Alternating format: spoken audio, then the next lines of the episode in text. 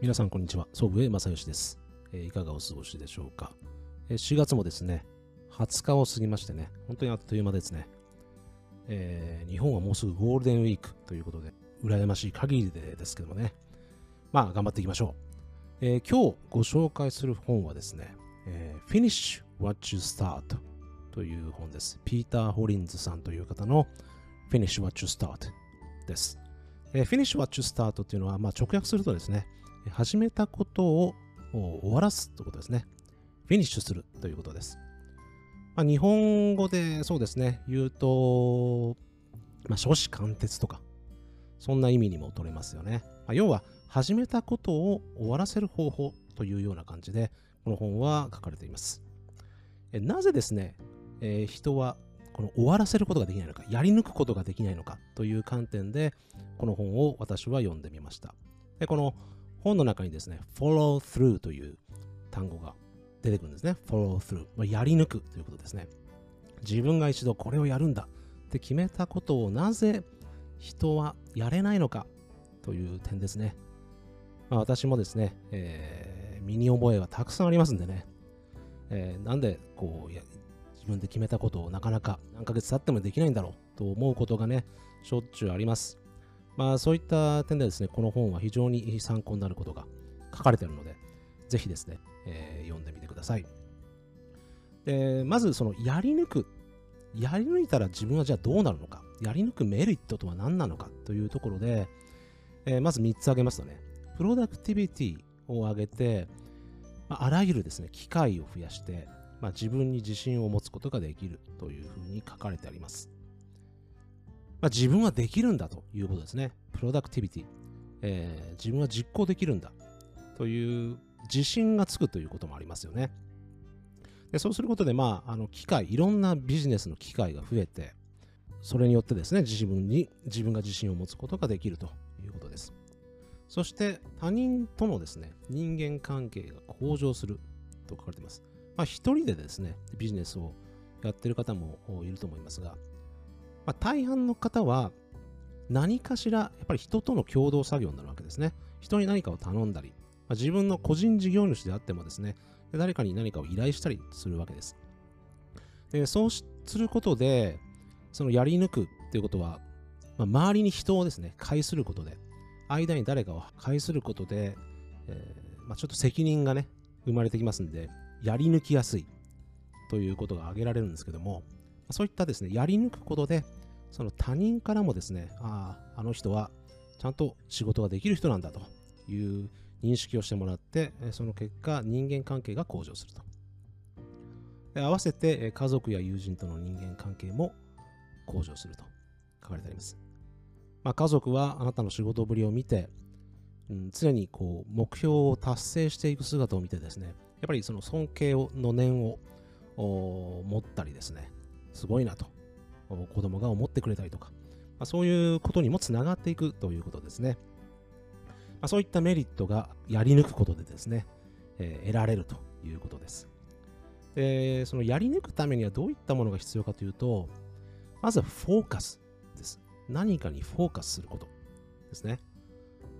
で、そして自己鍛錬、自己訓練。簡単に言うと、まあ、自分をいかにコントロールできるか、そういった力。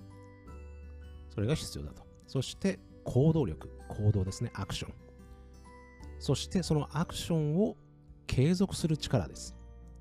persistence。まあ、英語だと persistence って言いますけども、継続、いかに継続できるか。でこれを、フォーカスを人間の脳と例えると、その自己をコントロールする力っていうのは、脊髄に当たると言ってますね。脊髄。そして、えー、実際の行動するのは手と足であると。そして、継続は心。ここのね、継続は心っていうのは、いわゆるこれがマインドセットということですね。継続するには100%メンタルにかかってるということです。継続できるかできないかというのは、マインドセット、つまり100%メンタルにかかってるということを、ここで僕は理解できました。反対にですね、邪魔なもの。邪魔なものは何か。あなたがやり抜くにあたって、邪魔なもの。これはですね、楽しい時間泥棒って書いてありますけども、例えば、まあ、あの、スマホを筆頭にですね、まあ、YouTube であるとか、Netflix であるとか、Amazon プライムであるとか、ゲームであるとかね、そういった時間泥棒です。そういったものが身の回りにたくさんあると、やっぱり心を奪われてですね、えー、実際に何か始めてもそっちに気を取られて、えー、気づいたらあ YouTube を1時間見ていたなんていうことがね、えー、私もあります。そういったことが皆さんにもあると思います。そういったことと、あとはあ精神的な部分ですね。えー、英語で言うと fear, rejection, failure, perfection こういった感情です。fear というのは恐れですね。恐れ。まあ、できるか、できるんだろうか、できないんだろうかと常に恐れている。rejection っていうのは、まあ、誰かにリジェクト、うん、これを達成しても誰かから、まあ、それジャッジメントですね。その悪い判断をされるんじゃないか。自分が作ったものに対して悪い判断をされるんじゃないか。そして failure というのはま失敗ですね。実際にやったはいいけども、それが実際に例えばセールスで、うん、いいセールスができなかったと。あまり売れなかったということですね。で、パーフェクションというのはま完璧主義ということですね。うん、常に完璧を目指そうとして、えー、もう細部に目を凝らして完璧を目指そうとするがあまりなかなか前に進まない。結局それが途中で、えー、志半ばで終わってしまうといったようなこういった感情ですね。こういったものが邪魔なものと言っています。で続けるのはですね先ほどその、うん、マインドセットって言いましたね。その心であると。継続は心。つまりマインドセットであると。でその100%メンタルの部分で実際にこれは持っておきたいというですねものはですねマインドセットはですね例えば自分の行動は実際にやがて目的に達成することができると信じきるということですねこの自分が今やっているということは自分が掲げた目的に達成すると到達するということを信じるということですそして2番目ですねこれはよくわかりますね。快適じゃない状態。快適じゃない状態に快適を感じる。ちょっと日本語が、うん、英語でそのまま読むとね、あれなんですけど、日本語に訳すとなかなかちょっと伝わりにくいんですが、快適じゃない状態っていうのは、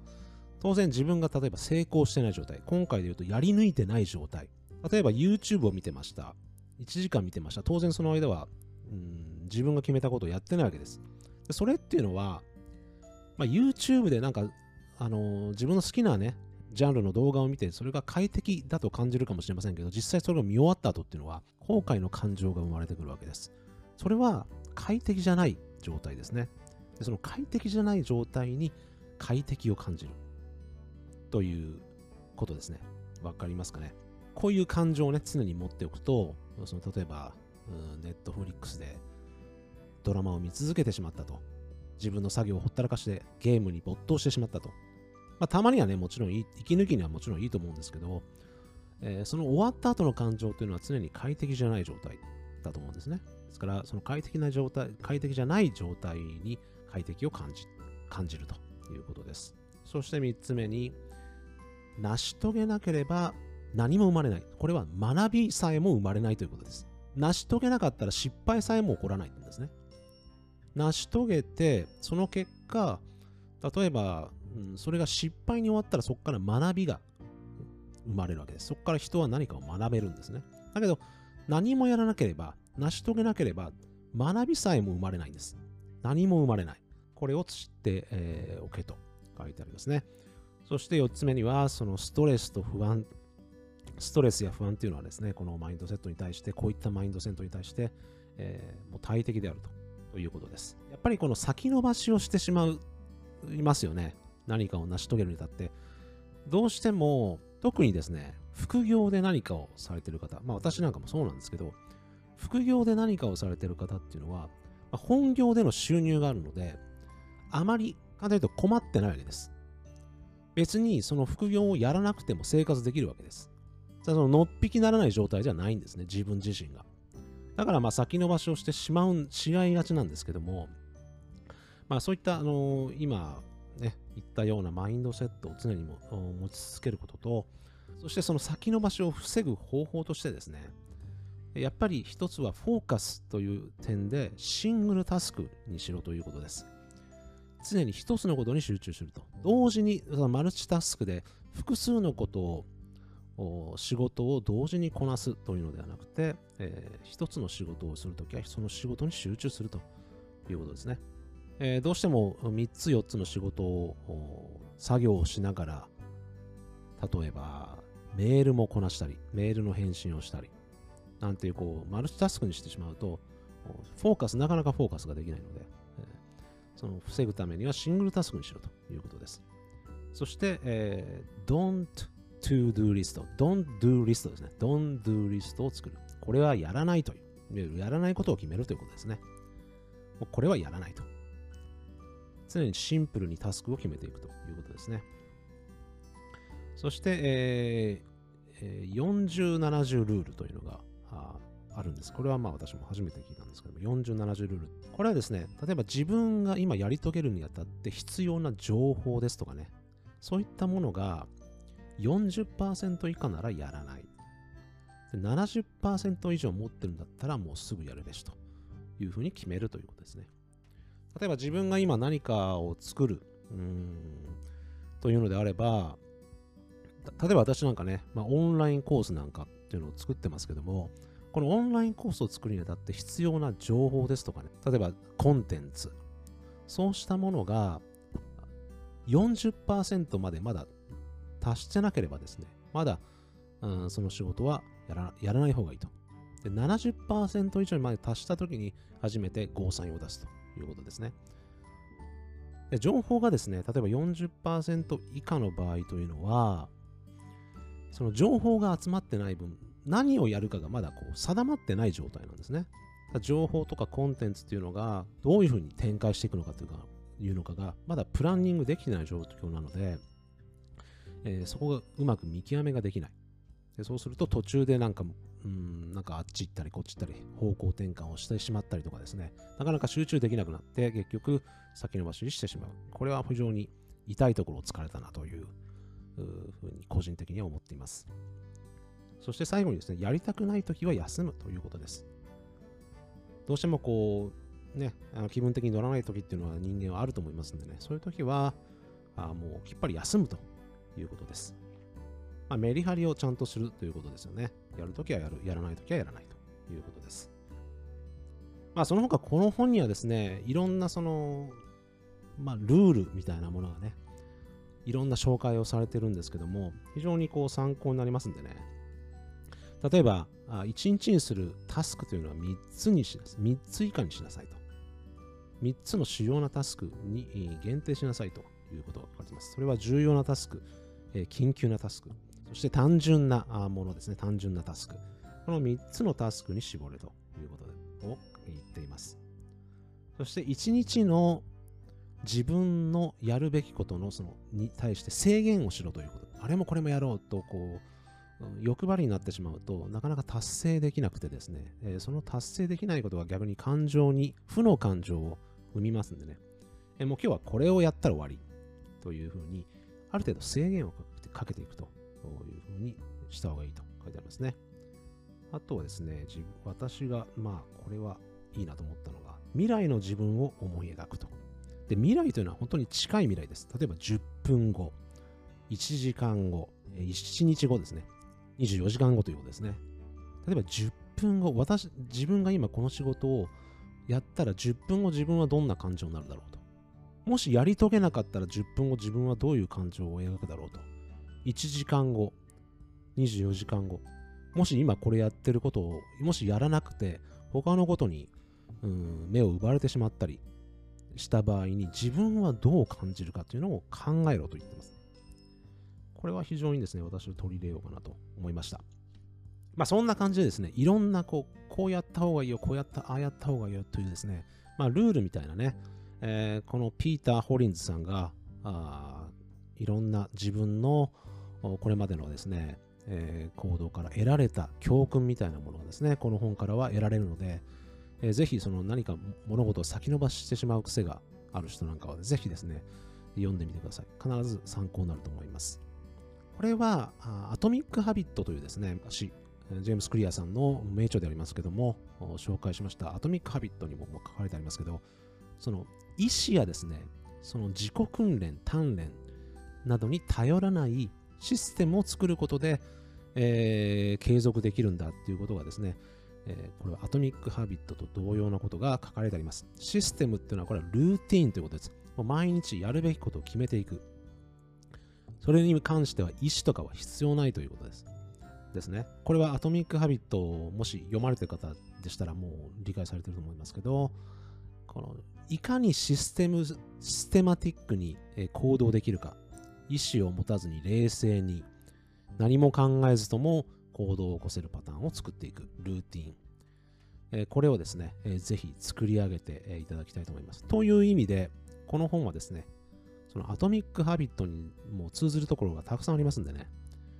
えアトミック・ハビットをもし読まれた方は、この本を読んでいただくとですね、さらにいろんな考えが付随して学べるので、えおすすめです。という形で今日はですね、ピーター・ホリンズの Finish What You Start という本を紹介しました。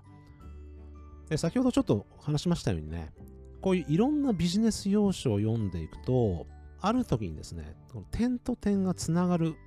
時があるんですね。点と点がつながって一本の線で、えー結ばれる時があります。ああ、そうなのかと。あ、これはこういうことだったんだということで、より理解がですね、深まっていくんですね。まあ、例えばこの本を読むと、アトミック・ハビットで、えー書かれてあったことがいろいろ出てきます。おそらくこの著書もアトミック・ハビットを読んで参考にされた部分はあると思うんですけど、あ、これはアトミック・ハビットに通ずるものがあるなっていうのが読んでみると分かってくるんですね。そういったそのドットとドットがつながって一本の線になる。で、根本にあるものっていうのは一緒なんですね。結局のところ。いろんなビジネス本が出てますけども、根本にあるものは一緒なんです。その枝葉の部分でね、述べ、あの、いろいろ展開する部分が違うんですけども、根本にあるものは一緒だということを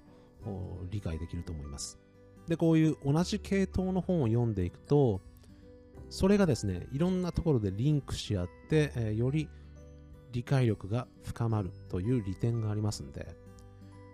まあ、例えば、Amazon なんかではですね、こう本を買いますと、よく似た同じジャンルのタイトルの本がこう下に出てくると思うんですね。そういうのを参考にして、そういったものをまた次回読んでみるとかですね、えーそういうことをすると、いろんな形で、えリンクし合ってですねあ、あれはこういうことなんだ、こういうことなんだということで、より理解が深まっていくと思います。ですから、こういうあのうんやり抜くということで、プロクラスティネーション、先延ばしを防ぐ方法であったり、そのタイムマネジメントであったり、そういったことっていうのは、根本的な部分っていうのは語れ語られてる部分ですね。根本的に語られてる部分っていうのはほぼ同じなんで、あとはその著者によってですね、いろんなその論理の展開の仕方ですとかね、まあ、枝葉の部分で違う部分はあるんですけど、基本的な部分は一緒です。ですからそういったところを根本的な部分をですね、ぜひ掴み取って、えいただきたいなと思います。そういう意味でですね、このビジネス要書を、いろんなビジネス要書を読んでいくっていうのは、一つのそういった楽しみがあるかなと思います。えー今日はですね、こんなところで、えー終わりたいと思います。えーまた皆さん来週までお元気で。それでは。